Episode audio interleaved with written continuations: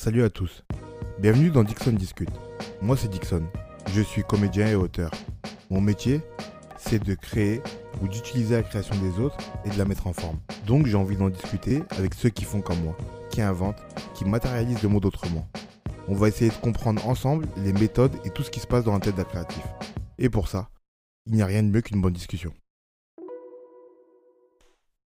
Salut, ça va? Ça va, merci et toi? Super. Euh, déjà, présente-toi. Euh, bah, Moi, c'est Paris, 27 ans. Euh, J'habite à Saint-Gratien dans le 95 et je suis dessinateur, mangaka, graphiste, tout ce qui, tout ce qui rapporte à l'aspect visuel. Quoi. Ok. Et depuis quand tu fais ça? Je fais ça, je, je fais du dessin particulièrement depuis petit. Depuis petit, je dessine et j'ai pris des cours euh, sur, j'allais dire, les cinq dernières années. Je suis passé à l'école de New Age. Mais mis à part ça, en autodidacte depuis petit. Quoi. Ah, t'as pris des cours quand même? Ouais, ouais j'ai pris des cours parce que, tu sais, au bout d'un moment, tu décides à un certain niveau et, euh, et en fait, tu te rends compte que tu n'évolues pas spécialement vite, euh, etc. Et un jour, tu découvres que, ah, il y a des écoles de dessin, donc, euh, bah voilà, je me suis lancé et puis voilà. Mais pour, pour ton métier, évoluer, c'est quoi? Évoluer, c'est c'est prendre du niveau, c'est-à-dire, vu que moi je dessine particulièrement, en fait, c'est comprendre ce que tu veux dessiner, ce que tu arrives à ce que tu t'imagines visuellement, tout ça. Donc, euh, évoluer pour moi, c'est réussir à retranscrire ce que tu imagines dans ta tête. Ok. Et donc, toi, tu pensais que avant de faire l'école, t'arrivais pas vraiment à retranscrire tes idées? Bah, complètement, complètement, complètement. Je suis beaucoup aspiré par la culture manga japonaise, euh, etc. Et, euh, et en fait, du coup, je passais mon temps à copier au départ. Et euh, il y a un moment où je me suis rendu compte que je me suis dit, ah vas-y, euh, il faut que j'arrête de copier. Et à partir de ce moment-là, euh, j'arrivais pas à reproduire à l'exactitude ce que je pensais dans ma tête. Ok. J'ai une question par rapport à ça, mais je vais revenir après. Ouais. Euh, déjà, est-ce que tu penses que tu aurais pu faire un autre métier à part celui-là? Un autre métier créatif à part celui-là? Ouais, ouais. Euh, comme métier, j'allais dire créatif, artistique plutôt, ça aurait été magicien. Ah ouais? Ouais, à fond, à fond, à fond, ce kiffe à mort la magie. Donc, euh, c'est ce que, ce que j'aurais fait, je pense. Si j'avais pas été dessinateur maintenant, et ben, magicien, je pense. Et t'as essayé ou pas? Oui, des petits tours euh, quand t'es petit, mais tu sais, c'est des, des faux tours avec les cartes. euh, T'en mets quatre et tu demandes à choisir un paquet. et de fil en aiguille, en fait, t'arrives à, à la carte du mec. quoi. Ok. Et ta famille, elle prend comment la décision que pour toi de faire cette école, par exemple? Euh, elle m'a soutenu. Elle m'a soutenu euh, bah, parce que j'avais réellement trouvé ce que je voulais faire. Ça veut dire que jusqu'au lycée, j'étais en mode euh, complètement dicté parce que l'école te dit, les conseillères d'orientation, etc. Et je suivais un peu beaucoup mes potes. Donc ça veut dire que je voulais me retrouver dans avec mes gars dans la classe, etc. Donc je suivais à droite à gauche. J'ai fait des études de comptabilité. Et euh, après, arrivé à la fac, on est parti une année en géographie parce qu'on ne savait plus quoi faire du tout. On a fait une année en géographie et c'est à partir de là où on est parti en, art plastique. Et euh, de l'art plastique, on s'est rendu compte que ce n'était pas ce qu'on voulait faire à proprement parler parce que tu as beaucoup de peinture, de découpage, collage. Et nous, ce qu'on kiffait vraiment, c'était le dessin, le dessin à proprement parler. Et donc, du coup, on, on a quitté et j'ai trouvé une école vraiment spécialisée dans l'animation 3D, le jeu vidéo, le dessin. Et on s'est dit, allez, je me suis dit, vas-y, let's go, je pars dessus. Quoi. Ok. Et euh, c'est quoi Tu m'as dit depuis que t'es tout petit, tu fais du dessin. C'est quoi ton plus lointain souvenir de, de dessin que t'es fait? Euh, le... plus loin. Le plus lointain que j'ai, hein, moi, c'est après, ça doit être approximativement ça, mais c'est en CP, si je te dis pas de bêtises, en- quand on est en primaire, tu dois, euh, tu dois dessiner les poésies. En fait, on- voilà, illustrer, on te donne des poésies à illustrer. Et euh, je pense que c'est là que j'ai développé ma passion pour le dessin. C'est, euh, je, je kiffais faire ça à la mort. Et euh, donc, du coup, j'illustrais les poésies. Je sais même plus c'était laquelle la première. Mais en gros, fallait dessiner une, c'était une fille dans une forêt ou quelque chose comme ça. Et, euh, et je l'ai fait. Sur les, t'avais, je me souviens que le cahier il était euh, divisé en deux. Tu avais à droite la partie écriture, à gauche la partie euh, dessin, feuille blanche. Et, et je me souviens que la prof, elle avait kiffé tout simplement. Elle m'avait dit, ah, tu dessines trop bien, etc. Attends, j'étais petit, mais je m'en souviens. Je Ouais. m'en souviens grave à la mort au C'est final. ça que t'as marqué Ouais, c'est ça qui m'a marqué. Et à partir de là, j'ai toujours dessiné. J'ai toujours dessiné dans mon coin. Parce que, bah, tu sais, quand t'es petit, les parents qui viennent du bled, etc., ils ont la filière artistique, c'est pas leur première, euh, c'est pas la première, la première voie qu'ils voient pour euh, leurs enfants, tu vois. Et donc, du coup, euh, je dessinais seulement de côté, de côté. C'est en grandissant que je me suis dit, ah, je peux en faire un métier. Et c'est vraiment une fois que je me suis posé, voilà, devant ma mère, je lui ai dit, maman, je veux dessiner, je veux être dessinateur, mangaka. Et dès qu'elle a réellement vu que j'étais déterminé, c'est là, elle s'est dit, ah, bah, je te suis, mon fils. Donc, euh, parce que, ouais, quand tu viens en disant, ah, je veux être un artiste, au départ, c'est, ah, arrête ça, fais des études de médecine. Ouais. Bah, c'est ouais, compliqué, c'est ça. compliqué, tu vois. Après, c'est parce que quand eux, ils sont arrivés, on était dans une, une autre situation. Eux, ils avaient besoin de travailler, trouver un logement, nourrir les enfants, etc. Et nous, on a eu la chance de grandir ici, donc on peut faire ce qu'on veut. Et, et donc, euh, voilà, c'est parti. quoi. Hmm. Ouais, mais c'est vrai que c'est compliqué pour eux d'appréhender euh, ce truc un peu abstrait d'être artiste, Bien qui veut tout et rien dire, bien qui est sûr. pas forcément bien payé, qui est. Enfin, Non, complètement, mais parce que au fond, quand tu dis être artiste, quand tu dis être artiste, bah, j'allais dire hormis les chanteurs que tu vois à la télé ou t'as pas réellement d'exemple. C'est surtout nous, euh, je, je pars sur le petit côté communautaire, mais nous Renault, on n'a pas d'exemple euh, hormis dans le cinéma, hormis dans la musique. On n'a pas d'exemple de plasticien, euh, de peintre, euh, de dessinateur, tu vois. Tout ça, on n'a pas réellement de quoi se référer, donc du coup, ça fait forcément peur à nos parents qui se disent mais il va mon fils ou ma fille elle, elle se lance dans quoi en fait? On Mm. me dit elle, elle veut faire de la peinture. On sera pas euh, on sera pas les Henri Matisse les Van Gogh euh, tout ça. Donc forcément ils se disent joue la sécure joue la sécure trouve-toi un métier trouve ton 35 heures trouve ton logement fonde ta famille et comme ça au moins tu assures ton avenir et tu te lances pas dans des folies ou dans des dans des choses abstraites comme tu dis tu vois. hmm. au final c'est ça Mais tu vois, c'est intéressant ce que tu dis parce que c'est un point que j'ai pas encore assez euh, précisé ici. Mais euh, ce podcast, il sert aussi à ça, à montrer des visages différents. Il n'y a, y a, pas y a pas de. Comment dire J'ai j'ai pas de, de, de quota, tu vois. Mais en, mais en tout cas, ça à montrer des visages différents et à montrer à tout le monde que tout à chacun, de quelque couleur il soit, de quelque milieu il- d'où ils viennent, et quel que soit son genre, on peut faire des trucs. bien sûr C'est pour ça que j'ai invité plein de, de, de gens noirs, de gens blancs, de gens arabes, de, de, de, hum, de toute communauté en vrai, Mhm. de, de filles, de garçons, pour que quel que soit ce que tu as envie de faire, en vrai, il y a moyen de le faire. Et il y a des exemples qui sont pas hyper connus, mais qui sont comme toi, comme moi, comme tous ceux que j'ai invités ici, qui montrent qu'en vrai, il y a des possibilités de le faire. Bien sûr, et c'est c'est pour ça que je trouve cette discussion et ton podcast hyper lourd, tu vois. Parce que, comme tu dis, en fait, ça permet de montrer aux jeunes que, ah ben, il n'y a pas qu'en faisant du foot que je peux réussir. Ah, il n'y a pas qu'en faisant du rap. Oh, il n'y a pas qu'en faisant du cinéma. T'as des graphistes, t'as des dessinateurs, t'as des tailleurs, t'as...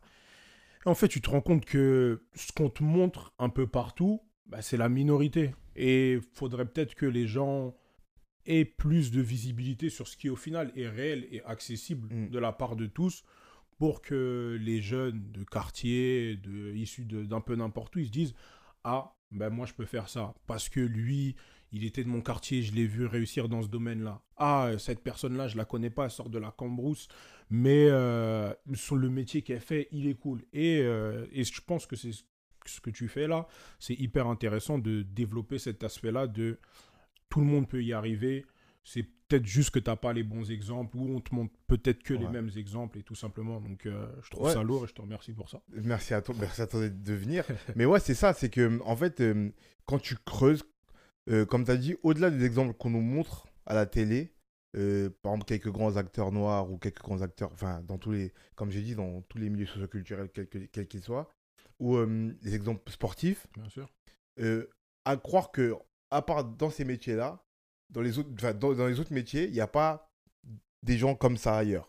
Alors qu'en vrai, c'est pas vrai. Quand Bien tu sûr. creuses un peu, moi qui suis auteur, qui suis comédien, en vrai, il y a des acteurs noirs, il y a des comédiens noirs, il y a des auteurs noirs, il y a et c'est pour ça que c'est important de dire aux gens que ça existe. Même si vous ne les voyez pas, ça existe. Ouais. Même si vous les, même s'ils sont pas connus, c'est possible d'en vivre aussi. Et qu'en vrai, vous en verrez beaucoup plus qui vous ressemblent au, fin- au final que vous pensez en fait. Ouais, grave. Après, c'est. Mais comme tu dis, il faut creuser. faut creuser. Et tout le monde n'a pas spécialement le temps, la maturité. euh, tu sais, c'est tout un, c'est tout ensemble et c'est aussi éducatif, tu vois. Genre, c'est, c'est vraiment de l'éducation. Comme je dis, nous, on n'a pas, enfin, j'allais dire de mon point de vue personnel, j'ai pas été éduqué dans ce milieu artistique-là, alors que tu as peut-être des gens sur Paris. Genre, moi, la première fois que je suis allé au Louvre, c'était justement quand j'ai fait mon année de, de remise à niveau en art appliqué. Je crois que je devais avoir 22 ou je sais même plus quel âge. Et c'est la première fois que je suis allé au Louvre. Ben, mais c'est parce que à l'école, on m'a forcé à aller là-bas. Mais euh, ce ne sont pas mes parents, mes cousins, mes oncles, mes tantes qui m'ont amené là-bas, tu vois. Et euh, donc, je pense qu'il faut aussi développer ce côté culturel et, euh, et surtout chercher à avoir la curiosité. Ben, parce que, comme, tu, comme on dit, les exemples qu'on nous montre sont pas forcément les, dire les bons, les plus accessibles et les plus, ouais, les plus accessibles, tout simplement. Ok. Pour revenir un peu sur la créativité, la création, c'est ça comment on fait le choix, quand on est dessinateur, de devenir mangaka, qui est un type de dessin et une narration et tout un univers bien particulier, mhm. plutôt que dessinateur de BD classique ou même illustrateur, tu vois, caricaturiste ou autre? Euh, Ça, ça vient avec la culture. Ça vient avec la culture, les goûts, les couleurs. Surtout que je fais, je fais partie de la génération Club Dorothée. Je, pense que tu devais suivre aussi peut-être les Senseiya, Captain Tsubasa, Olivier Tom, tout ça. Ça, c'est pour les initiés. Excuse-moi, oui. En, non, mais en japonais, c'est pour les initiés. mais Captain Tsubasa, c'est Olivier, Tom. Senseiya, c'est les Chevaliers du les Chevaliers du Zodiac. Excuse-moi, jusqu'à j'en ai perdu, mais voilà. Les Chevaliers du Zodiac, Olivier Tom, l'école des champions. Bah, après, Dragon Ball, Dragon Ball, Z, et tout ce qui s'ensuit. Euh, Ken le Survivant, enfin, Goldorak, tout ça. Et euh, donc, du coup, je me suis mangé ça, vraiment. Je me le suis mangé, mangé étant petit et, j'étais complètement fan de ça. Et au final, bah, de fil en aiguille, je suis allé dedans. C'est vraiment juste parce que, étant plus jeune, je me suis pris ça dans, dans le visage à fond, à fond, à fond. Et donc, du coup, euh, voilà. Après, en grandissant, bah, t'apprends la franco-belge, les Cédric, les Titeuf, etc. Mais c'était pas ce qui visuellement, moi, me marquait quand j'étais petit, je voulais pas draguer Nadia. Je voulais faire des kamehameha. Euh, je voulais, tu vois ce que je veux dire? C'était ça qui, qui m'enjaillait, moi. Donc, au final, euh, je me suis retrouvé dans le manga. Et du coup, tu as dit que hum, quand tu as commencé à t'initier à, à, dessiner des mangas, mhm. à ce style-là en tout cas, tu copiais beaucoup au début. Ouais. Euh, je, suis retombé il n'y a pas longtemps sur un, cahier que j'avais parce que quand tu dessines, tu as des cahiers de dessin alors que tu dois faire des maths, etc. Tout ça dessus. Et j'avais des cahiers de dessin. Et en fait, quand tu prends mon cahier, tu vois directement ce que, ce que j'étais en train de lire sur le moment, ce que je regardais, etc. Donc il y a un moment où j'étais complètement inspiré des BZ. Tous mes persos, ils avaient des coupes avec les cheveux pointus. un moment, c'était du Hunter x Hunter un moment c'était du Naruto euh, et, voilà en fait mes inspirations elles se, elles se ressentaient complètement dans, dans, mon dessin. Et même actuellement parce que je suis encore en train de travailler mon propre style d'essayer de le développer comme je peux et ben tu sens tu sens mes inspirations et l'objectif c'est de se démarquer euh, au maximum de tout ça. Alors, je vais te poser une question simple et bête et peut-être un peu trop bête mais comment on fait pour se démarquer? Comment on, est aussi marqué? Parce que je sais que euh, je vais préciser un peu, mais je crois savoir. Moi, je, ne suis pas extrêmement fan de manga. J'aime bien ça, mais je suis pas un grand fan, tu vois. Mhm. Mais je sais que pour ceux qui sont très fans de manga, ça, ça, ça marque au fer rouge la culture mangaka. bien sûr. Et, du coup, on, est très très vite presque dépassé par euh, la culture qu'on se crée. Et du coup, on a ses propres références liées à cette culture-là. Mhm. Enfin, on, on, référence tout par rapport à cette culture et on voit tout par rapport à ça. Du coup, comment on fait quand on veut faire partie de cette culture-là sans la copier, mais qu'on en est tellement imprégné que c'est... Euh, ben pour ça, faut garder les yeux ouverts sur le monde quand même. Faut... J'ai grandi, j'allais dire, dans cette culture-là, mais j'ai mes origines, je suis congolais, je suis français parce que je suis né ici. Donc, euh, en fait, il faut, faut s'accaparer de vraiment du monde qui t'entoure, de tout ce, que tu, tout ce que tu peux prendre le maximum. Et indirectement, en fait, ça va te détacher de tout ça. Ça veut dire que moi, quand je dessine, j'ai un style manga. Mais euh, il y en a plein qui me disent Ah, mais euh, t'as un style aussi comics.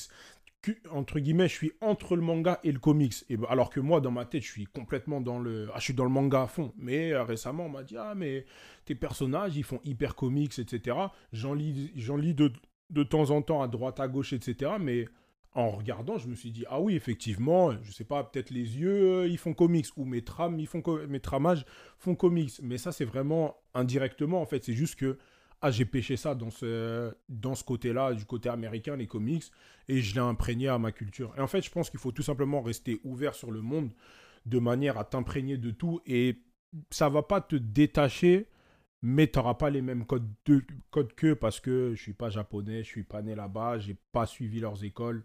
Et tout ça fait que je, je ne le serai pas complètement, en fait. Alors là, tu as pointé un truc intéressant du doigt, c'est. Euh, et ça me, fait, ça me donne une question c'est comment, euh, comment on différencie le style manga du style comics, par exemple? Et comment. je, vais préciser encore plus. C'est parce que quand tu regardes. Là, tu as donné des exemples tout à l'heure. Mhm. Euh, tu as parlé de Naruto, Dragon Ball Z, qui sont à peu près dans le même délire. Et tu as parlé de Olivier Tom, euh, Goldorak, qui sont dans un autre délire. Comment on sait que ça, c'est du manga, alors que ça ça se ressemble pas du tout? Hmm. D'accord.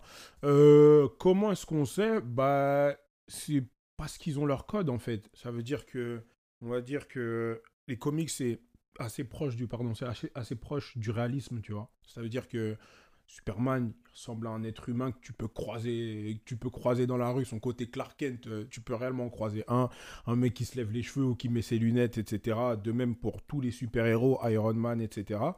Et alors qu'en fait, les Japonais, les mangaka, ils sont beaucoup plus abstraits. Sangoku, tu peux pas croiser un mec a sa coupe de cheveux.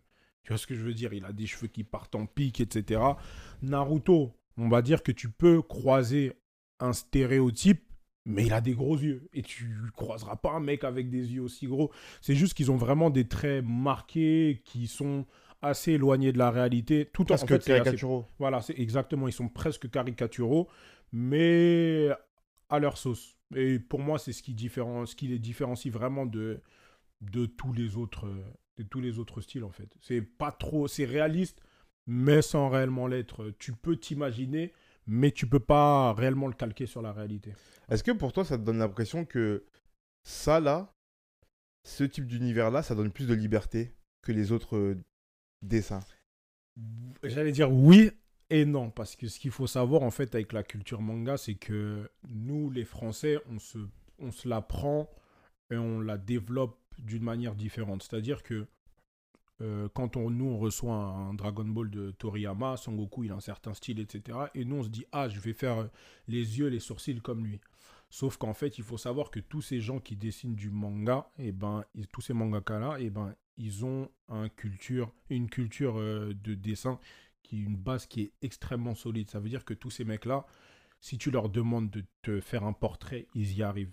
Parce que c'est euh, un peu comme un peu comme tout pour se, pour s'affranchir des règles, il faut les connaître. Et en hmm. fait, ça c'est un truc que nous on voit pas. Nous on voit, on se dit ah je veux dessiner des gros yeux, mais pour dessiner des gros yeux, il faut que tu saches dessiner, des yeux. comprendre comment l'œil fonctionne dans la réalité.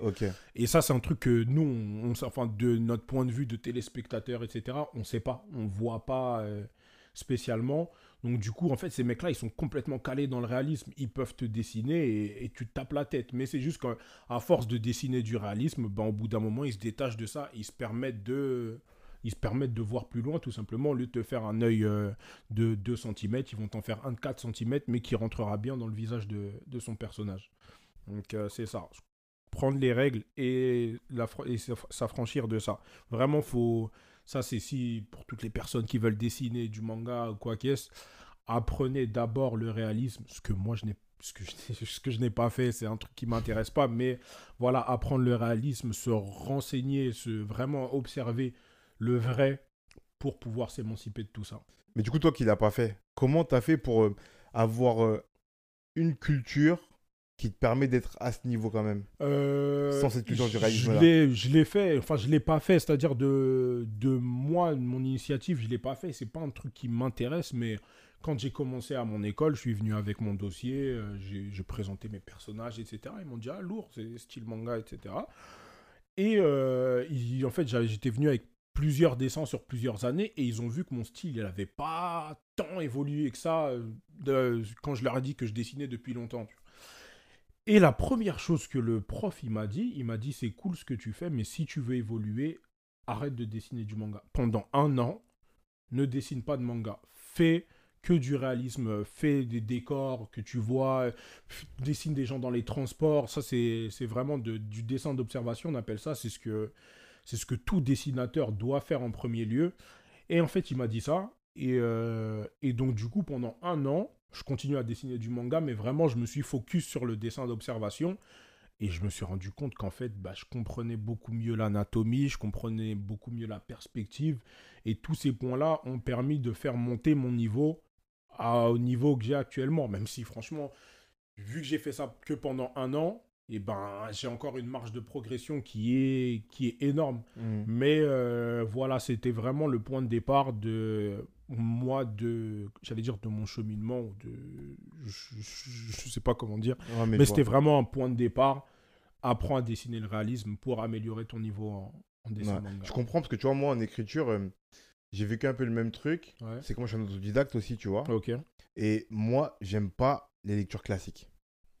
Euh, Voltaire Marivaux Hugo T'es un renégat euh, quand tu dis ça auprès des gens. Ah, moi, j'aime pas ça. Ouais, mais ça me parle pas ça me parle pas. Tu vois, pas euh, un peu Hugo. Bref, c'est pour appuyer pour dire autre chose que je veux dire ça, tu vois. Mais ça, ça me parlait pas à la base. Tu vois? Et, euh, et puis, comme je suis un curieux, parfois j'entendais des références beaucoup trop souvent et je me disais, ah, même pour la culture, il faut que tu lises. Il mhm. faut que tu t'y intéresses. Et en fait, déjà, ça m'a permis que, de, comprendre que les auteurs, ils n'avaient pas leur œuvre n'était pas une seule et même entité, mhm. et du coup, ils pouvaient écrire d'autres choses. Tu vois, par exemple, moi, je n'étais pas très guide de Maupassant, mais j'ai découvert que c'était un novelliste, un mec qui écrit des nouvelles, mhm. génialissime en fait. Ah ouais Tu vois, génialissime. Et ça, j'y pensais pas, tu vois. À côté de ça, moi, j'aimais bien la, verve de Voltaire dans ce qui était de la retranscription de ses discours ou de ce qui est de sa pensée, tu vois. Mhm. Mais par contre, c'est imbuvable à, lire. Ah ouais. Tu vois, oui, ça m'a permis de découvrir comme ça, tu vois. Bien sûr. Et en fait, là où je te rejoins, c'est que le fait quand même de lire un peu de culture classique, au-delà de la culture, ça m'a permis, moi, pour mon style à moi, de comprendre des choses et de pouvoir tendre à des choses sans les copier, sans les, même les égaler, parce qu'il y en a, c'est des auteurs de génie et dans un style qui, qui est de leur époque, tu vois. Mais de comprendre des choses, de pouvoir prendre des cheminements qui aurait été jamais, qui aurait jamais été possible si j'avais pas lu si ça. tu t'étais pas intéressé. Et quoi qu'il arrive, je garde, je, garde, mon style et je reste dans ce que je fais moi et je ferai jamais ce qu'ils font, tu vois.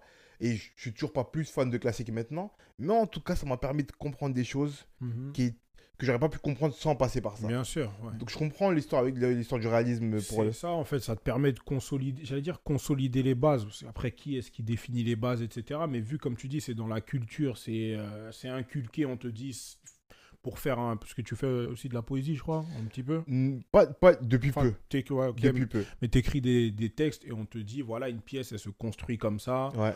Donc, euh, même si toi, ça te parle pas, tu dis, ah, j'ai pas envie d'écrire la pièce comme ça, c'est toujours bon de connaître comment ça se fait, de manière à ce que toi, tu puisses prendre un chemin différent tout en étant conscient de ce que tu fais, en fait. C'est. C'est, j'allais dire, c'est bête à dire, mais euh, T'as plein de gens qui, euh, parce qu'ils connaissent pas les bases, se cachent de ah mais moi j'ai pas envie de faire euh, comme les autres. C'est très bien, tu hmm. veux faire, tu veux pas faire comme les autres, ok. Mais en vrai, est-ce que tu sais comment ça se fait déjà? Et ils te répondent non, mais de toute façon ça m'intéresse pas. Mais le problème c'est là, c'est que tu t'es pas intéressé, donc euh, ça se trouve tu vas kiffer. Genre moi par exemple. La peinture, c'est pas un truc qui me parle. Genre, c'est pas un truc qui me parle particulièrement. J'aime beaucoup voir des peintures. Je trouve qu'il y avait des peintres à l'époque qui étaient des assassins, tu vois, les quatre tortues ninja, euh, Donatello, euh, Michelangelo, Raphaël, tout, tout ça, c'était des génies, tu vois. Mais moi, ça, je peux, je peux pas reproduire ça et j'ai pas envie de le reproduire. Mais le fait de, de voir en fait que c'était tout simplement d'abord, avant d'être des peintres, des dessinateurs de génie, c'est là où je me suis dit, ah d'accord, hmm. ok, bon ben, ça me perd, je me rends compte que ah ben en fait il faut que je dessine bien même si je ne fais pas de peinture. Le fait d'avoir des bases solides en dessin ça me permettrait de d'ouvrir des portes tout simplement tu vois. Et c'est important de savoir comment ça se fait pour pouvoir s'émanciper de tout ça. C'est intéressant parce que tu vois il y a quelques jours je suis tombé sur une émission un documentaire qui parlait de la vie de Raphaël. Ouais. le grand peintre de la Renaissance tu vois. Et qui était un disciple entre guillemets de Michel-Ange et euh, et d'un autre mec de la Renaissance. Bref, j'aurai le nom qui me reviendra après. Mhm. Et en fait, lui, il a, il a beaucoup travaillé dans les ateliers. À l'époque, c'était ça que ça se faisait. Tu mettais Ouais. ton enfant dans un atelier de peintre, de grand peintre, et il travaillait auprès de lui pour, avoir, pour savoir peindre Apprendre, et ouais. apprendre son style, tu vois. Et en vrai, avec les génies qui sortaient de ça, parce qu'il y avait eux qui arrivaient à se démarquer. De, comme, comme ce que tu dis, le fait, ils étaient imprégnés de, du grand peintre qui est en, devant eux, qui leur apprenait, mais ils arrivaient quand même à se démarquer, Bien tu vois. Et, euh, et dans le documentaire, ils suivent la vie de Raphaël et toutes ses grandes œuvres et tout. Et ils montrent que toutes les références classiques de, de son monde à lui, il les a ingurgitées et il arrive à les redistribuer dans ses peintures. Ouais. Tu vois Et du coup, euh, il a Michel-Ange, qui est un grand peintre de son époque, mais qui a genre 20 ans de plus que lui, tu vois. Mhm. Ils font pas du tout le même style, mais il connaît le travail que fait Michel-Ange. Il sait ce que ça implique. Il sait ce que ça veut dire de cette époque-là, tu vois. Mhm. Et, et- et il sait même comment ça révolutionnait cette époque à son niveau. Exact. Et il incorpore ça dans ses peintures à lui un peu. Mm. Tu vois Et c'est pour ça qu'il était très respecté à Raphaël, parce que c'était un des peintres les plus jeunes. Mais il avait compris qu'il fallait quand même s'imprégner de, des autres, Des autres. et de la culture, tu vois. Ouais. Ouais, parce que c'est pour développer ce, je pense hein, après ça c'est mon point de vue mais je pense que le style que le style que tu auras dans tout le domaine que tu fais en fait c'est tout simplement une une accumulation de tous les styles des autres. Donc c'est tout ce que tu as pris chez l'un la partie que tu as pris chez l'autre un tel un tel un tel en fait c'est le mélange de tout ça plus ta propre sensibilité qui développe ton propre style. Donc c'est pour ça que c'est important d'avoir des références, c'est important de regarder ce qui se fait à côté, c'est important de voir que ah lui euh, son tracé il est comme ça, lui il est beaucoup plus fin, lui il est beaucoup plus épais, lui et en fait tout ça ça va te permettre d'après toi-même peaufiner ton ton propre style. Et euh, je pense vraiment que dans l'art particulièrement c'est le plus important c'est de j'allais dire cultivez-vous, prenez un maximum d'informations pour vous ouvrir un maximum de portes. Et plus, je pense, plus tu ingurgites de, d'informations, de styles d'autres personnes, et plus tu développeras le tien plus vite. Je pense, je pense hein, vraiment Mhm. que c'est comme ça.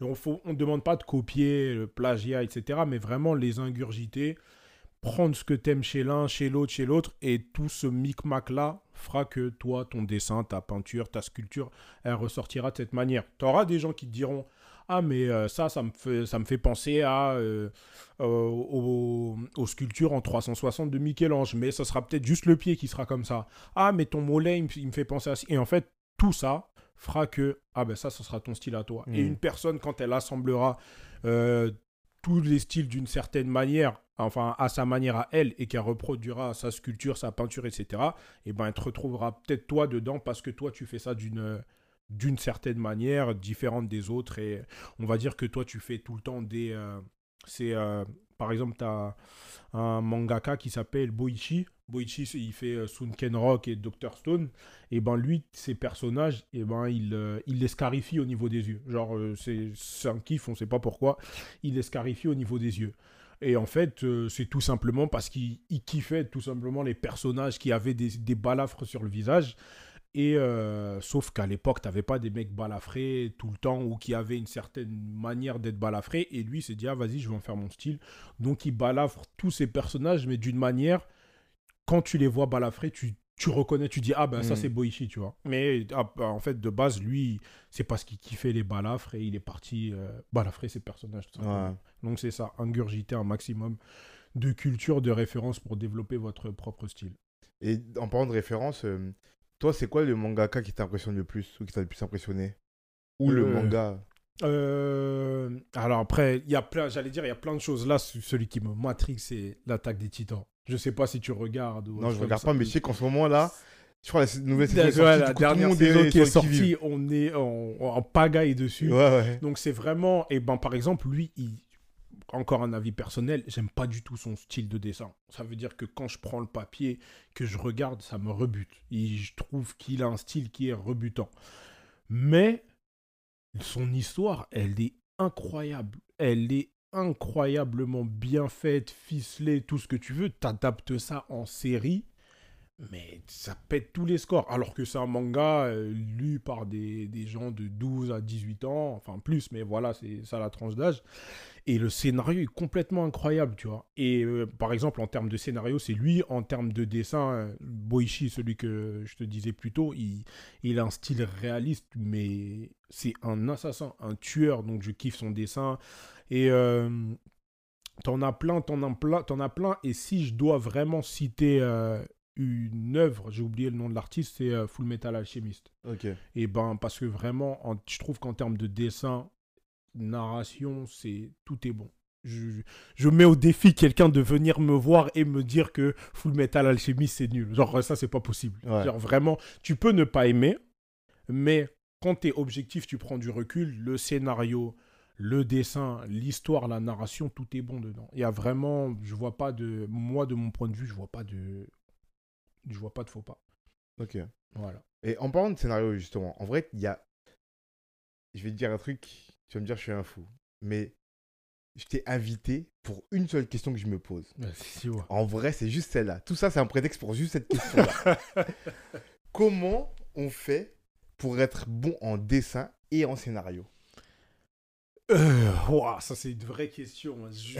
non, c'est une vraie question. que pour celle-là. C'est une vraie question.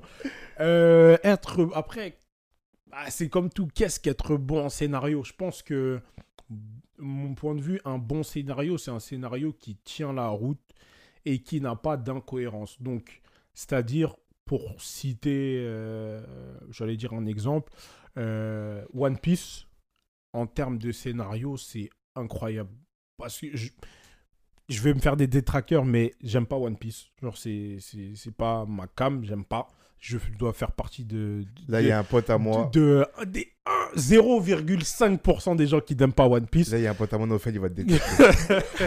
J'aime pas One Piece, mais en termes de scénario, ça tient la route parce que du début, il n'y a pas d'incohérence. Ça veut dire que tu prends un personnage, tu prends un point, tout est justifiable, mais de manière cohérente. Donc, et je pense que c'est une des forces de Oda, c'est que il, a, il a commencé par compléter son scénario et, euh, et dans sa tête, le mec est carré. Il sait à tel moment qu'est-ce qu'il doit faire, qu'est-ce qu'il doit mettre, pourquoi il le met, etc.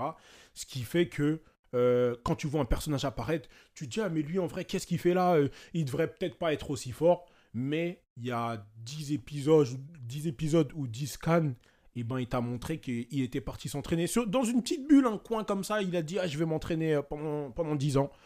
Et il reviendra, il sera craqué. Il était nul à l'époque. Maintenant, il revient, il est chaud. Et toi, tu te demandes pourquoi. Tu dis Mais c'est pas normal. On l'a pas vu pendant 10 ans. Euh, euh, il est pas censé être fort. Ouais, mais si tu reviens 10 chapitres ou 100 chapitres en avant, il t'a dit qu'il allait s'entraîner. Tu vois. Mmh. Et donc, pour moi, pour être bon en scénario, c'est être cohérent tout simplement faut que tu sois cohérent. Pour moi, c'est la cohérence. C'est vraiment le truc le plus important. Euh, qu'est-ce que je peux te citer comme exemple? T'as des... Oh, bah, écoute, de Dragon Ball. Genre là, t'as Dragon Ball Super, par exemple, qui se passe en ce moment-là. Euh, on a fini tous les tournois, on a battu bout, etc. Et euh, là, on apprend que tu as des dieux, des dieux de la destruction et des anges qui viennent. Et ce sont les plus forts de l'univers, etc. Et tout simplement, ils peuvent régler tous les problèmes. Ça veut dire qu'ils apparaissent maintenant et ils peuvent réduire tous les problèmes. Ils peuvent régler tous les problèmes parce que Son Goku il est passé par différentes étapes. Euh, d'abord c'était euh, Piccolo, ensuite c'était euh, Cell, ensuite non Freezer, ensuite c'était Cell, ensuite c'était Boo, etc. Et tu vois ces mecs apparaître et ils disent tous qu'ils étaient plus forts que ils auraient pu tuer tous ces méchants là parce qu'ils doivent surveiller la Terre, c'est ça leur rôle. En fait, ils surveillent l'univers dont la Terre.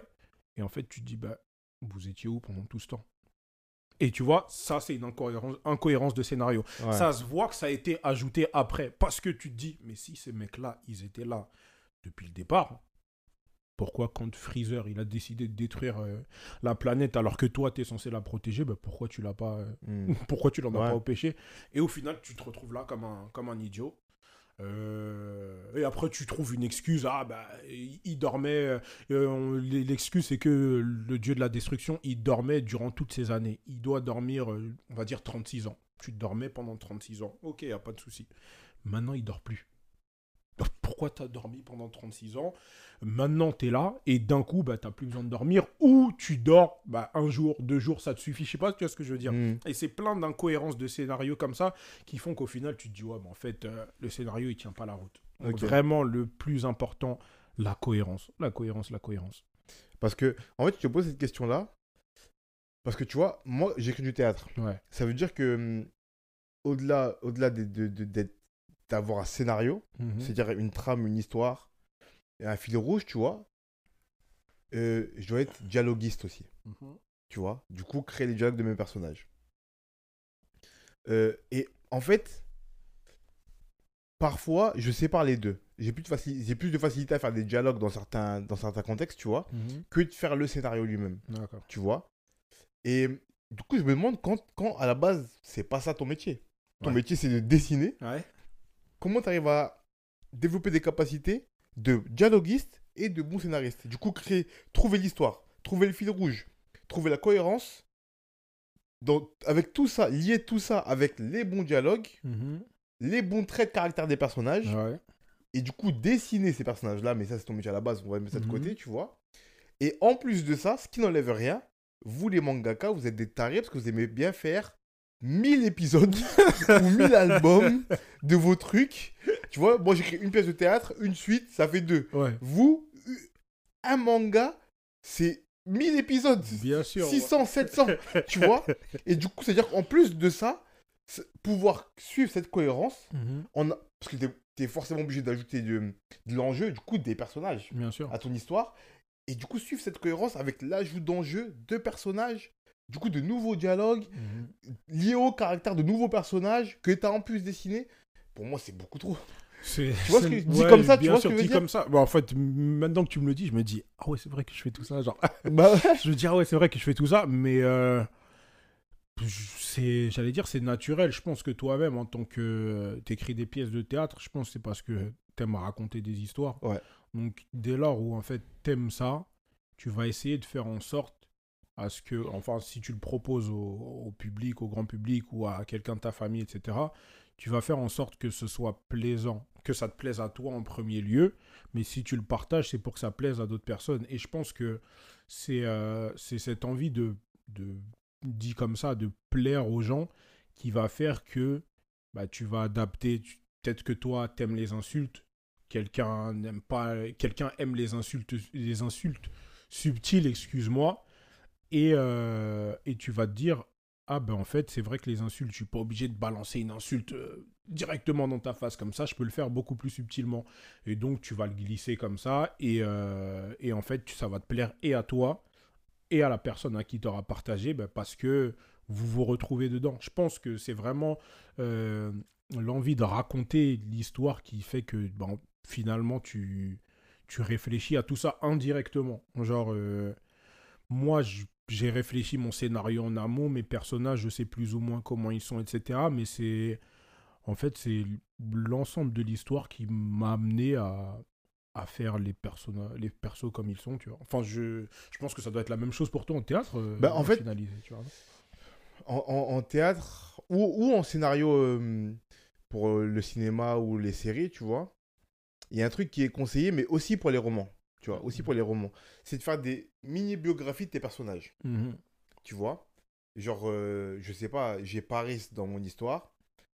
Peut-être je vais jamais parler de ça, mais je sais que Paris, il a tel âge, il a eu telle enfance, il vient de telle famille, euh, il fait tel métier. Peut-être je vais jamais en parler. hein. Bien sûr. Mais en fait, ça, ça me permet après, quand j'incorpore Paris dans mon histoire, et quand je commence à montrer ces traits de caractère face aux situations, ou par rapport aux situations, dans ces dialogues, je vais penser à tout ça. Mhm. Et du coup, ah, Paris, là, il prend ce ton sarcastique, parce qu'en fait, dans son enfance, il était un peu comme ça. Mhm. Tu vois, et je le pense moi, et je l'écris comme ça. Ouais. C'est ça, c'est comme ça qu'on fait, nous, tu vois. Est-ce que vous faites ça, vous aussi? Est-ce que tu crées des biographies de personnages? Après, vous, c'est différent. J'ai envie de te dire, excuse-moi, mais je réfléchis là, je me dis, mais tu, tu te rends compte que chaque fois, t'as des malins. Je, je pense à, je pense à ça, tu me dis si je me trompe. Mais vous incorporez des personnages, Mhm. des fois sans biographie, sans biographie, sans enfance, sans famille, sans rien.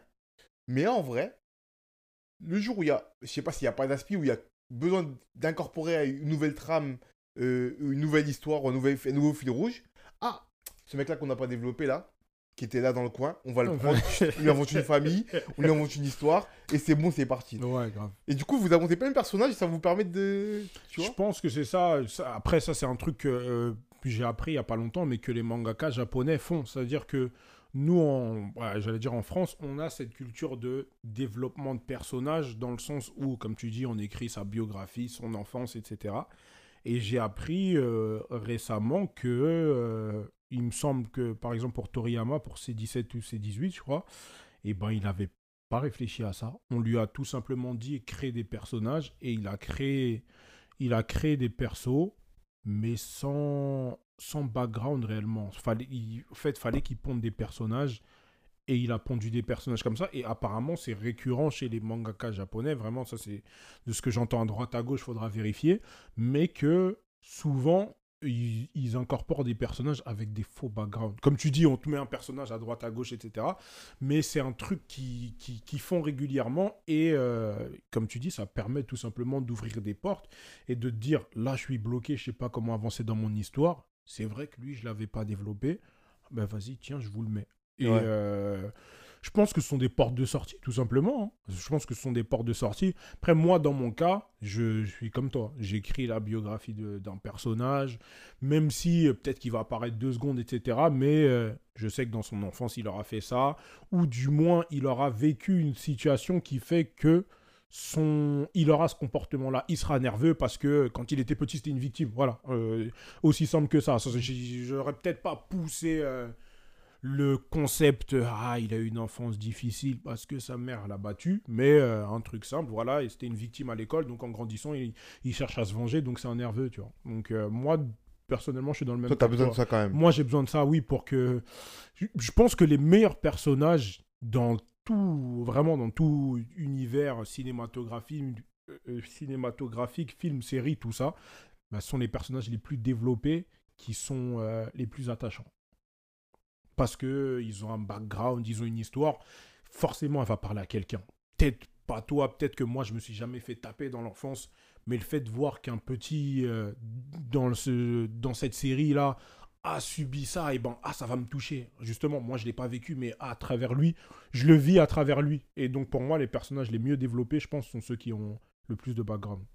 Et ça t'est jamais toi arrivé du coup de mettre un personnage et peut-être pas forcément pour, euh, pour te sortir d'une situation, mais juste tu as regardé tes, tes, tes scans ou tes, ou tes, euh, tes cases et tu t'es dit ah je l'avais pas développé, peut-être qu'il y aurait un truc à faire. Oh, et si, de développer après. Si, si, si. Après, c'est plus euh, d'ordre esthétique. C'est vraiment, euh, on va dire que je kiffe un personnage que j'ai dessiné il y, a, euh, il y a un certain temps. Et, ah, mais elle est lourd, j'ai envie de le, lui, j'ai envie de le mettre dans mon histoire. Eh, Vas-y, je vais, va falloir trouver comment l'incorporer. Hmm. Et à partir de là, je pense à un background, mais de base, euh, ah non, lui, je, veux- je le veux juste pour le style, tu vois. Genre visuellement, ah, il donne trop bien je Hmm. veux le mettre. Bah, il faut que je réfléchisse à un truc. Mais si, je pense que ça, je pense que ça doit arriver à tout le monde. Honnêtement, je- objectivement, à part si t'es Oda et que t'as pensé vraiment à tout depuis le départ, je pense que tout le monde incorpore quelque chose comme ça au compte-goutte. euh. Et ça fait partie aussi de, de j'allais dire, de l'être humain. On évolue quand t'écris un scénario au départ.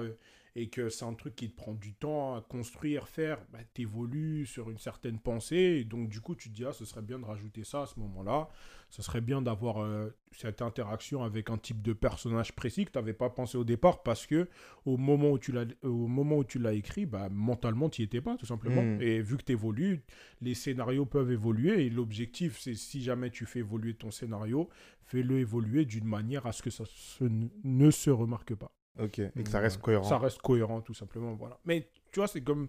Je pense vraiment que toi aussi, dans le théâtre, ça doit être pareil. hein. Tu peux.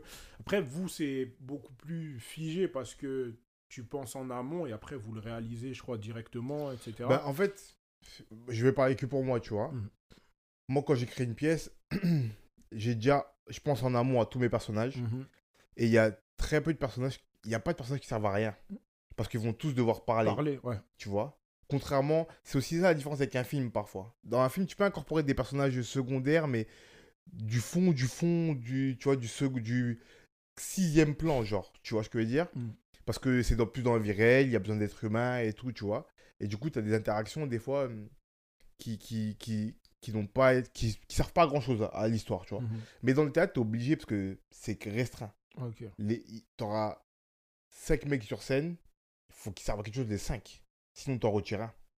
Tu vois ce que je veux dire? Ouais. Et moi, ça m'est arrivé dans une de mes pièces, et j'en parlais dans un podcast précédemment, là, que j'avais envoyé une- à une, une autrice qui est devenue une amie, Penda Diouf. Et c'est la première personne à qui j'ai fait lire ma pièce, tu vois? Et dans ma pièce, j'avais un personnage féminin. Moi, je savais l'importance qu'il avait. Parce que je, je comprenais mon histoire, je comprenais mon personnage principal qui était lié à ce personnage-là et tout. Je comprenais, tu vois? Et elle m'a dit, ouais, mais tu vois ton personnage là? Limite, si on le retire, ça se verra pas. Donc, si tu veux vraiment lui donner cette importance-là, ajoute quelque chose. Ouais. Tu vois ce que je veux dire? Ouais. Ajoute quelque chose. Parce qu'en vrai, euh, ce que, ce que je vais expliquer, mon idée elle m'a dit, j'ai- compris ton idée. Mais là, comme c'est là, je peux, je peux l'enlever, ça sera Ça- pas très grave. On pourra raccorder les bouts et ça se verra pas. Si tu veux vraiment qu'elle qu'elle ait une importance et une prépondérance, qu'elle soit justifiée, Mhm. en fait, c'est justifier ton personnage. Ouais. Si tu veux vraiment qu'elle soit justifiée, ajoute quelque chose. Et c'est ça que je racontais, c'est que ça m'a pas, hum, ça m'a pas demandé beaucoup, beaucoup d'efforts en fait. C'était, je crois, j'ai rajouté deux lignes de dialogue à deux moments différents. Ok. Je lui ai ajouté à elle deux lignes de, de dialogue en plus, En plus. tu vois. Mais deux lignes de dialogue étaient d'une pertinence telle qu'elle montrait l'importance qu'elle avait, qui justifiait pourquoi elle était là, D'accord. tu vois. Et du coup là, je pouvais dire, ok, ce personnage-là, dans la pièce, peut-être qu'en tout et pour tout, c'est 8 minutes, mais 8 minutes qui ont besoin d'être là. Ouais. Oui, parce que si tu retires ces 8 minutes, tu perds en. tu perds et tu, pe- tu perds d'un truc que d'aspect sentimental et émotionnel par rapport au personnage principal. D'accord. Mais vraiment un truc lourd en plus, tu vois? Donc c'était justifié pleinement. Et elle me disait, ouais, à la base, l'idée, elle était là, mais c'était pas justifié. Et avec ces deux lignes en plus, à deux endroits du texte différents, ça a justifié, C'est lourd, c'est lourd. tu vois? Mm. Mais du coup, ouais, nous, c'est différent parce que au théâtre, en tout cas, on En, en, en littérature, c'est un peu pareil. Mhm. tu, tu dois. hum, Tu peux incorporer des personnages euh, qui vont pas avoir une place forte, forte, forte dans l'histoire, mais qui vont devoir être justifiés parce que déjà, tu, tu vas prendre du temps à les écrire. Ouais. Que tu vois, un livre, c'est long. Ça veut dire un personnage même qui n'a pas une place importante, ça peut être 3, 4, 5 pages. Ouais. Tu vois? Pour raconter un peu l'interaction qu'il a avec le personnage d'en face, pour raconter le contexte, pour raconter un peu son background à lui. Enfin, ça peut être 3, 4, 5 pages pour un mec qui va juste être là pendant ces 3, 4, 5 pages-là, tu vois. Mhm. Du coup, tu es obligé de travailler un peu. Du coup, tu essaies de réduire au maximum le nombre de personnages qui servent à rien. Ouais, bien Tu sûr. vois Ou pareil, qui soit. Tu vois, j'ai écrit une nouvelle, moi, pour pas la raconter parce qu'elle n'est pas encore diffusée, mais c'est une nouvelle où il y a un personnage principal qui a plein d'interactions. Du coup, la difficulté là, là c'est que je vais avoir. Le fil rouge de mon histoire, c'est que j'ai un personnage qui a plein d'interactions avec des gens qui auront que une ligne ou deux dans l'histoire. Ouais. Tu vois, là, c'est difficile. Parce que je me retrouve avec une multitude de personnages. D'une part, parce qu'il y a le personnage principal, Mhm. il y a tous les intervenants du second plan, mais qui sont importants dans sa vie pour Mhm. qu'ils soient dans une, ancrés dans une réalité. Ses collègues de taf, euh, sa meuf, nanana, tu vois. Ouais. Ok. Et à, la- et à côté de ça, j'incorpore des gens qui vont croiser par-ci par-là. Et eux, on va avoir deux, trois, Deux, trois, lignes, tu ouais, vois. Subtilité. Là, c'est un peu chiant. Mais ce qui est, ce qui, ce qui est, ce qui est euh, justifie, c'est que le fil rouge de l'histoire, c'est ce principe-là. Qui rencontre des gens comme ça. Mhm. Du coup, ça justifie. Ouais, ça justifie. Sinon, je ne serais pas cassé la tête à mettre des personnages pour qui, Ouais, qui qui ne croisent. Tu vois Parce qu'au pire, je fais quoi? Excuse-moi, je finis, mais tu vois, au pire, je fais quoi? Si je veux.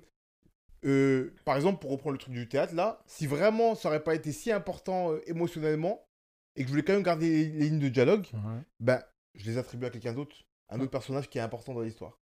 Et j'enlève un personnage comme ça. D'accord. Tu vois, le personnage qui est pas important, je lui enlève ses lignes de dialogue, je les donne à un autre personnage qui est important, lui, je l'efface, et comme ça, je perds un personnage, mais je garde des dialogues, et je garde l'émotionnel, tu vois. Ouais. Donc si c'est pas justifié, faut- je l'efface le personnage. Il faut vraiment qu'il soit là parce que c'est justifié. Ok, d'accord. Ouais, non, c'est vrai que c'est complexe. Après, moi, genre, ça t'est jamais arrivé, euh, je sais pas, t'écris un, t'écris un scénar, enfin une pièce euh, complète, je sais pas, vous répétez, et au final, tu te dis, ah, mais ce serait mortel qu'il y ait une autre personne qui interagisse à ce moment-là. euh. Si, si, si, ça m'est déjà arrivé. Ça m'est déjà arrivé. Ça nous est déjà arrivé au théâtre. Dans la pièce dans laquelle je joue, moi, tu vois. Ouais. De vouloir faire euh, soit, soit, soit des gens, soit des événements. Tu vois. Mais c'est pareil. C'est la justification. C'est possible, hein, Mhm. mais il faut que ce soit pleinement justifié. D'accord. Tu vois. Si c'est fait pour être fait, ça n'a pas d'intérêt. Ça coûte, ça coûte trop en énergie et en temps. Et quand je dis en temps, c'est même pas en temps de, de soit d'apprendre le texte ou de l'écrire. hein. C'est en temps dans le, dans le format que tu utilises. D'accord. Ce sera équivalent de une case ou deux dans, ta, dans tes, dans tes Ouais. trucs, tu vois. Est-ce que vraiment j'ai envie de perdre une case ou deux à mettre des bulles d'un mec qui sert pas à grand chose Ouais, oui, je, je Tu vois comprends. l'idée? Ouais, bien sûr. je comprends. peux le faire. Je peux prendre une case ou deux pour un seul mec à un moment qui va être que là. Mhm. Si vraiment c'est justifié. Mais si, euh, si, si euh, en vrai, je réfléchis bien, je prends du recul, je me dis, ouais, si c'est. Ça sert pas à grand chose. Est-ce que je- vraiment je vais perdre ces Ouais, deux cases-là Je, je comprends. Je Tu vois ce que je veux dire tu veux dire au final. Ouais, si, si ça sert à rien, Ça sert à rien. autant ne pas perdre de temps et passer à autre chose. Bah, ouais, bien sûr. Ah, ouais, après, dans le dessin, j'allais dire, je pense c'est un peu différent. Comme tu dis, c'est pas, pas vraiment le fait de perdre une ou deux cases. C'est, si t'as un kiff et que je peux me permettre de l'incorporer, vas-y, let's go, tu vois. Parce que, comme tu dis, au final, c'est, c'est pas une perte de temps, mais euh, c'est un plaisir, un plaisir personnel qui, au final, parce que comme tu dis, toi, si tu incorpores un événement ou un personnage, bah, tu rajoutes une personne, tu rajoutes un décor qui bouge. Tu, enfin, au final, tu modifies Mhm. plein de tout l'aspect qui est autour pour du bonus. euh, C'est vrai que c'est compliqué. hein. En plus, tu vois, il y y a- il y a un auteur de théâtre euh, des pays de l'Est, pour pas dire de bêtises, parce que je sais pas s'il est, je suis pas sûr qu'il soit russe, mais des pays de l'Est du 19e siècle, si je dis pas de bêtises, qui s'appelle Tchekhov, et qui a, qui a théorisé ça, qui s'appelle le, s'appelle le fusil de Tchekhov. Et en gros, il avait une théorie selon laquelle, quand dans une scène au théâtre, dans le décor, il y a un fusil, il faut que ce fusil serve, sinon il n'a rien à faire là. Ouais, c'est pas mal. Tu vois le truc? Ouais, ouais. Donc, euh, par exemple, il y a, il y a un verre là dans le décor. S'il va servir à un moment donné, il peut rester là. Sinon, je l'enlève. Il sert à Il rien. sert à rien. Tu vois? Mhm. Et c'est un peu ce principe-là que moi, je m'arrange dans mes... Ah, Dans, ok, d'accord. dans, dans mes- Tu vois, et, tu vois j'ai cette déformation-là que maintenant, dès que je regarde un film ou j'écoute une pièce, je cherche de Tchekhov. Je- Ok. Je, me dis, dès que je vois un mec apparaître ou un truc, je me dis, est-ce que ça va servir plus tard ou pas? Et je vois s'ils ils servent de ce principe-là ou pas, tu vois? Bien sûr. Ouais, non, c'est vrai. Je- J'allais dire, je connaissais pas, mais je trouve ça hyper intéressant que. Je trouve ça hyper intéressant et c'est lourd parce que comme tu dis, si c'est là et que ça sert pas, ben, autant que ça soit pas là. Mais euh, Et en plus, tu vois, lui, là, lui, il a harangué ça aux objets, même pas aux personnages. Alors, Mhm. imagine au personnage. personnage, c'est Tu- tu exactement la même chose, bien C'est sûr. exactement la même chose. Ouais, ouais. Non, si oui, si c'est parce que j'allais dire les personnages dans le décor et tout, mais si c'est par exemple, si ça sert pas à poser un décor, qu'il y ait une personne qui passe alors qu'elle a aucun intérêt, autant qu'elle passe. Non, c'est vrai, je... Ouais. bien sûr, autant Voilà. qu'elle passe pas. c'est- Non, en fait, c'est logique dit comme ça, tu vois. Mais quand t'es dedans, tu t'y penses pas, t'y penses pas spécialement, mais je vais incorporer ça à mes dessins, je crois. Ouais. Mais je t'enverrai si tu veux un lien Ouais, pour que tu vois un peu ce que c'est. Non, c'est lourd, c'est lourd, merci. Et euh, comment, euh, comment toi tu gères l'autocritique? Du coup, ta propre autocritique? Euh, Pense à tes dessins. L'autocritique, genre vraiment moi-même ou la critique des non, gens. toi, toi, la tienne. euh, Est-ce que, est-ce que, est-ce que quand on est mangaka, on est plus exigeant avec soi? Euh, Est-ce que, enfin, tu vois, parce que j'ai eu oui dire il y a pas longtemps que Toriyama, ouais, Toriyama, celui qui a créé Dragon Ball, Mhm. en fait, c'était un peu un feignant. Et qu'il a fait ça par hasard. Je sais pas si tu es au courant de cette histoire-là. Euh, essaye de développer vite fait. en, en et- gros, je crois que quand il a créé Dragon Ball, il était au chômage. Oui, si, c'est un truc comme et que, ça. et que il a répondu. un C'était un mec un peu nonchalant qui dessinait dans son coin. Il avait pas de taf. Il a répondu à, je crois, un concours, un truc comme ça. C'est ça. Il a après, dessiné. Les mecs du concours ont kiffé le dessin. Ils ont dit fais-en d'autres. À la base, ils comptaient même pas en faire d'autres. faire de suite. euh, Et Bon, voilà, tu vois. ouais. Donc, je pense qu'il a une exigence, mais qu'à la base, elle était pas très haute. Elle qu'il était s'en pas très un haute. peu, tu vois. Euh, après, euh, après, tout dépend de. Tout dé... Vraiment, je pense que tout dépend de ce que tu veux faire aussi. Est-ce que tu veux raconter des histoires? Est-ce que tu veux juste dessiner? Est-ce que tu veux Hmm. juste euh, garder ça pour toi? Est-ce que tu veux le mettre au public? Et je pense tout simplement que euh, pour l'histoire de Toriyama, si je dis pas de bêtises, c'est que il dessinait, mais il voulait pas avoir la vie qu'il a qu'il a menée en fait. C'est un mec qui dessinait, il voulait proposer ça. Tu sais, c'est comme euh, euh, un mec qui, par exemple, un acteur qui, qui, qui veut être acteur, mais qui veut être euh, troisième, quatrième rôle ou dans le décor Mm, ou un truc mm. comme ça. Et au final, quelqu'un le repère et dit Ah, mais c'est. Et toi, t'es. Ouais, Toi, faut que, tu, faut que tu sois le personnage principal. C'est ce qui est arrivé d'ailleurs à, à la Reine des Neiges, si, si je dis pas de bêtises. Celle qui a, qui, qui a la voix de l'héroïne de base, elle devait avoir le rôle de la sœur ou de d'un autre d'une autre fille. Au final, elle a chanté, les gens ils se sont tapés la tête, ils ont dit non, c'est mort, faut que ce soit toi euh, l'héroïne, ouais. tu vois. De base, bah, elle n'était pas là pour ça. Elle, elle s'était dit ah moi second rôle, Ça ça, me va. va, je suis tranquille. Au final, on te met en lumière, bah, euh, let's go. Genre, au final, si, tu vois, si, si on y va, let's go. Je pense que pour Toriyama, c'est la même chose qui s'est passé. Et pour moi, je, moi, je suis, euh, personnellement, je suis assez critique. J'étais hyper critique avec mon travail. Dans, dans, dans notre équipe, le 9901, euh, on est hyper. euh, on est hyper dur avec nous-mêmes et avec les membres de notre collectif, tu vois. Et en fait, au fil des années, on essaye justement, on garde cette exigence, mais on s'est rendu compte que à être trop exigeant, au final, tu fais rien. Hmm. Tu fais rien du tout. Ça veut dire que là, j'ai commencé mon manga euh, euh, novembre, quelque chose comme ça, là. Et ben, mais ça fait longtemps que j'y pense. Ça fait longtemps que j'y pense, mais je trouvais, je trouve encore que mon dessin n'est pas au niveau de ce que, ce à quoi j'aspire, en fait. Et mes gars, ils m'ont dit, Hey, écoute, il y a des mecs sur Internet qui, parce que maintenant avec Internet, tu peux vraiment comparer, etc., qui dessinent moins bien que toi, qui ont peut-être un scénario moins, bien que le tien, mais les mecs, ils ont des gens qui les suivent. Ils ont des gens qui, tous les vendredis, se pointent pour voir le nouveau chapitre. T'as des gens qui se déplacent pour acheter, que ce soit des posts. Et en fait, ils m'ont dit ça. Ils m'ont dit, euh, donc toi, à ton niveau, fais-le. Même si toi, t'es pas vraiment, t'es pas satisfait autant que tu le voudrais, t'as un niveau plus que potable pour faire ce que tu veux faire. Donc, de toute façon, euh, tu vas t'améliorer, tu vas évoluer. Et euh, tu sais, cette- en fait, cette quête de la perfection, là, c'est bien et c'est mauvais en même temps. Parce que ça te retarde sur des choses. Hmm.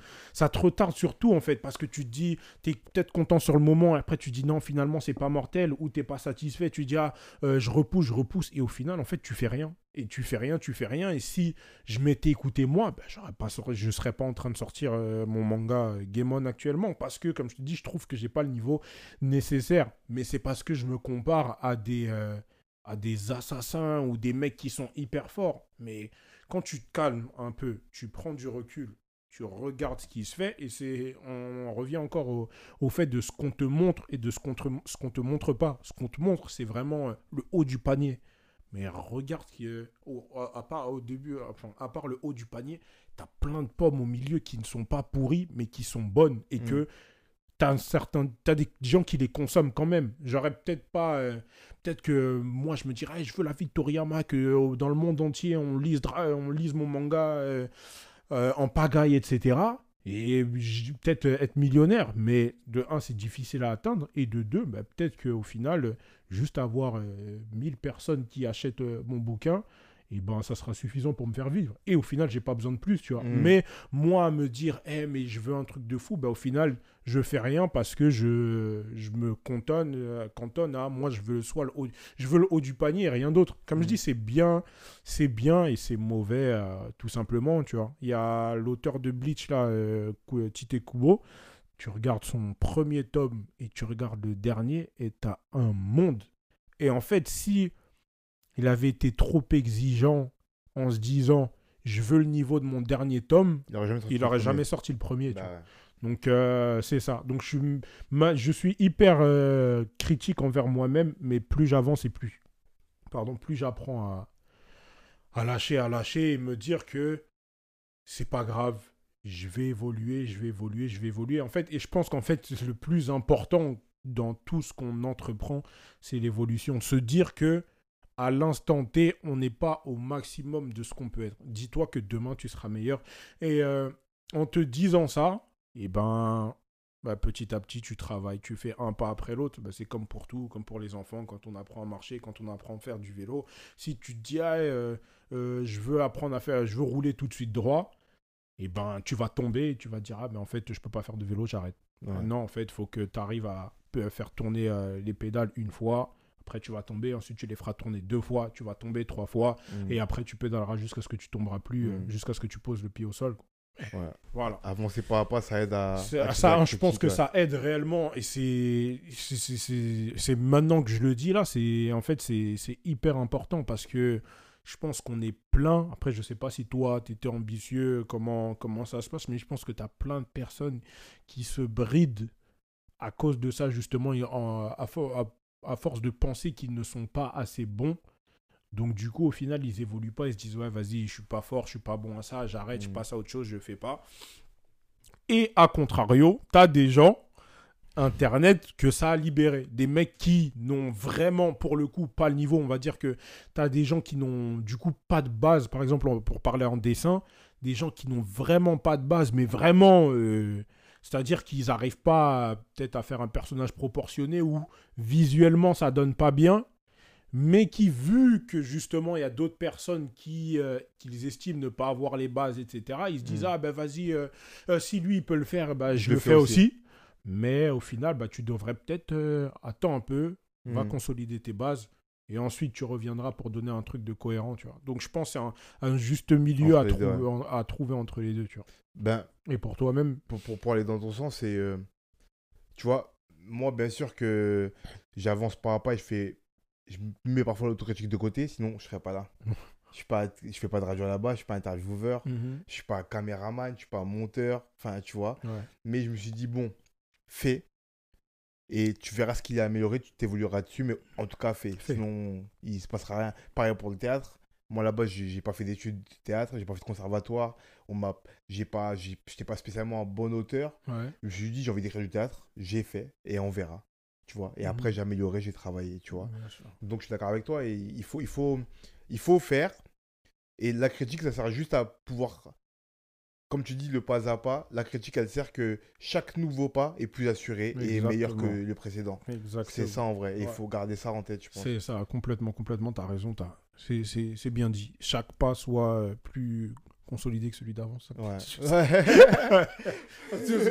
excuse-moi, mais c'est complètement ce que tu as dit.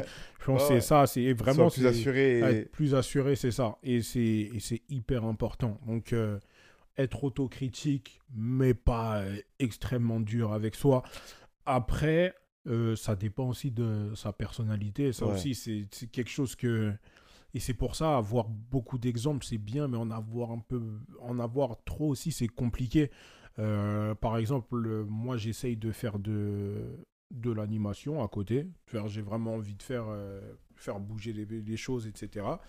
Et mon, j'allais dire, mon kiff vraiment c'est Miyazaki. Mhm. je pense que tous les animateurs sont fans de ce type-là. Et récemment, j'ai regardé son docu, un documentaire sur NHK, je crois, un truc comme ça. C'était 10 ans avec euh, Hayao Miyazaki. Et euh, qui retrace un peu comment est-ce qu'il fait euh, son film, comment est-ce qu'il a pensé à Pogno, tout ça. Et en fait, tu te rends compte que le mec, il est hyper exigeant avec lui-même. Mais à un niveau, il est exigeant avec tous ceux qui sont autour de lui. Il, en fait, il a un niveau d'exigence, c'est abusé. Mais tout le monde ne peut pas être comme lui. Il, en fait, il est exigeant à son niveau à lui. Il est capable d'assumer, de penser, de prendre tout ce que lui réellement, le niveau qu'il va atteindre, il, peut l'avoir. Donc, il y en a peut-être qui vont se dire, eh, mais il est trop exigeant. D'autres qui vont dire, ouais, mais pas assez.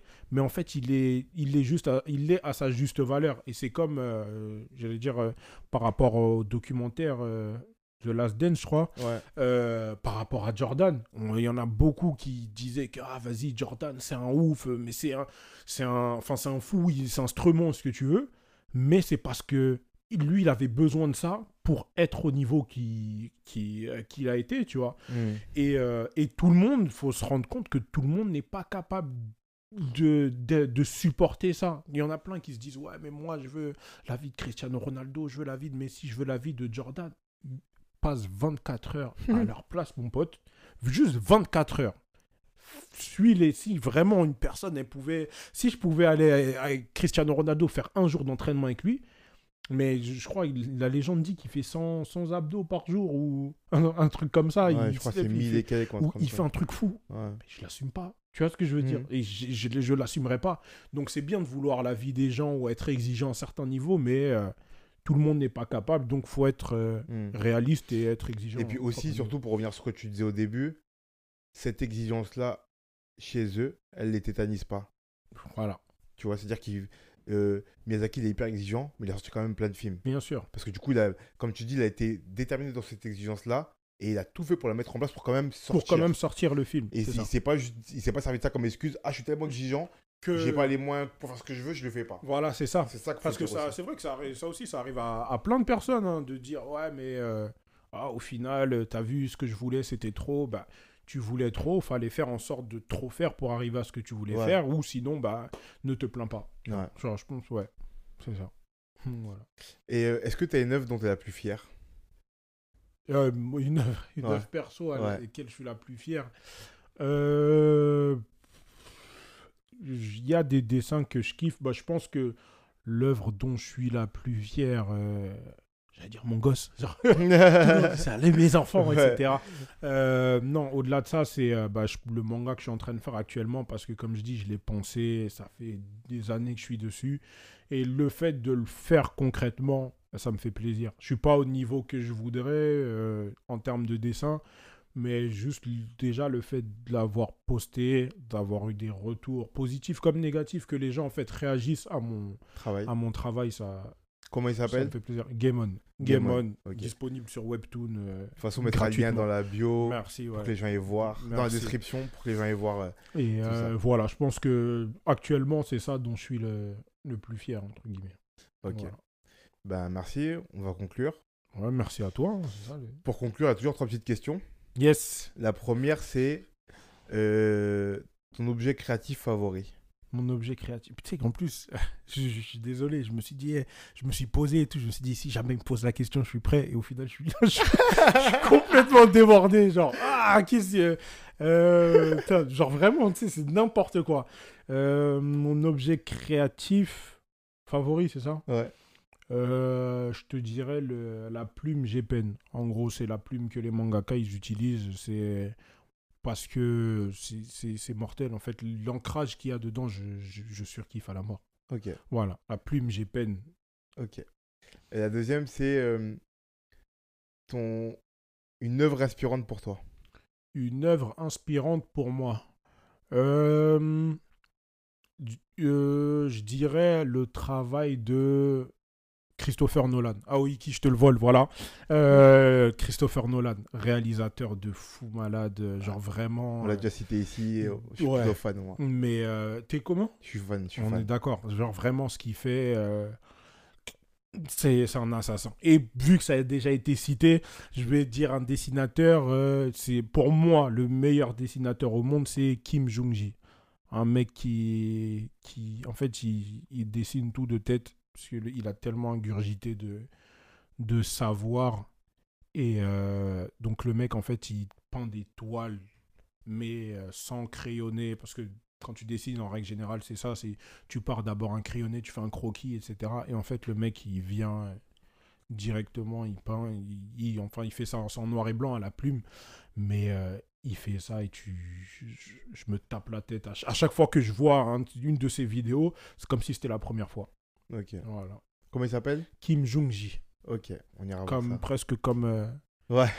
voilà c'est ok. comme Lord Voldemort voilà Ouais, je vois, je vois. Et la dernière question, c'est euh, un conseil pour quelqu'un qui veut se mettre à créer. un conseil pour quelqu'un qui veut se mettre à créer euh, l'observation. L'observation. Je pense que c'est le l'observation et l'imagination, ça va de pair. Mais euh, l'observation, pour moi, c'est le, le plus important parce que, euh, et plus, j'ai vu ça il n'y a pas longtemps, euh, dans Jujutsu Kaisen, si je dis pas de bêtises, euh, t'as deux personnages qui se tapent et t'en as un qui dit à l'autre ton t'as pas assez développé ton œil ça veut dire que son corps il réagit parce que sa vision du monde elle est pas assez développée et euh, je pense que c'est euh, c'est ce qu'il faut développer en premier lieu c'est vraiment observer tout prendre un maximum d'informations et euh, ta sensibilité passera à travers tout ce que tu as accumulé donc l'observation vraiment en premier lieu ou avoir les yeux ouverts sur le monde. Pour être, je pense pour être un bon artiste, il faut avoir les yeux ouverts sur le monde et pas te renfermer dans, dans, dans un truc fermé, ancré, etc. Tu plairas à ces gens de niche, forcément, parce qu'il y aura des gens qui, s'identifieront à toi, mais euh, avoir le regard sur le monde, c'est le, le plus important. Du coup, observer le monde. Observer le monde. Voilà. les yeux. Ouvrir les yeux, c'est ça. Merci d'avoir synthétisé euh, tout ce que j'ai dit. Voilà. Rien. Ben, merci. Merci à On toi. va mettre dans la description le lien vers ton Instagram pour que voient ton travail, Yes. vers le site où il y a ton manga, Yes, c'est qui est là, gratuit. Game On. Et abonnez-vous, partagez, likez, commentez. Et à la prochaine. Ouais, merci à toi, Dixon. Vraiment, euh, c'est lourd, c'est lourd. Merci beaucoup. Et euh, abonnez-vous, suivez-le, tout ce que vous voulez. Mais ce qu'il propose, c'est lourd. Négligez pas. Vraiment, négligez pas. On a besoin de gens comme ça. Merci. Merci. À la prochaine. Ciao.